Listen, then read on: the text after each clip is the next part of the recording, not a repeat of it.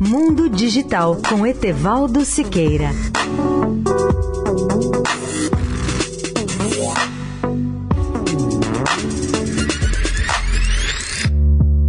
Olá, amigos da Eldorado. No começo da noite de sábado, 29 de agosto, retornou à Terra o Ogo 1, um satélite abandonado pela NASA há mais de 50 anos. As previsões dos astrônomos se confirmaram.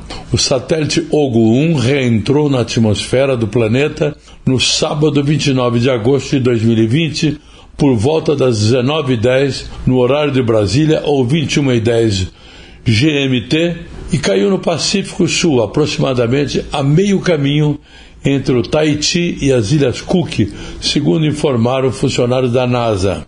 O OGO-1 é a sigla em inglês do Observatório Geofísico em Órbita e ele foi lançado em setembro de 1964 para estudar o campo magnético da Terra e mostrar como nosso planeta interage com o Sol. O satélite coletou dados até 1969 e dois anos depois foi desativado.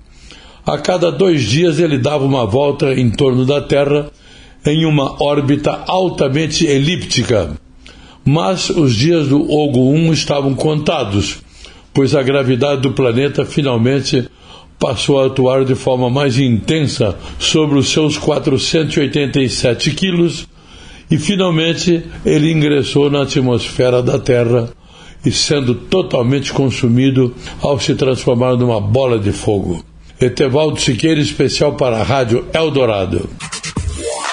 Mundo Digital com Etevaldo Siqueira.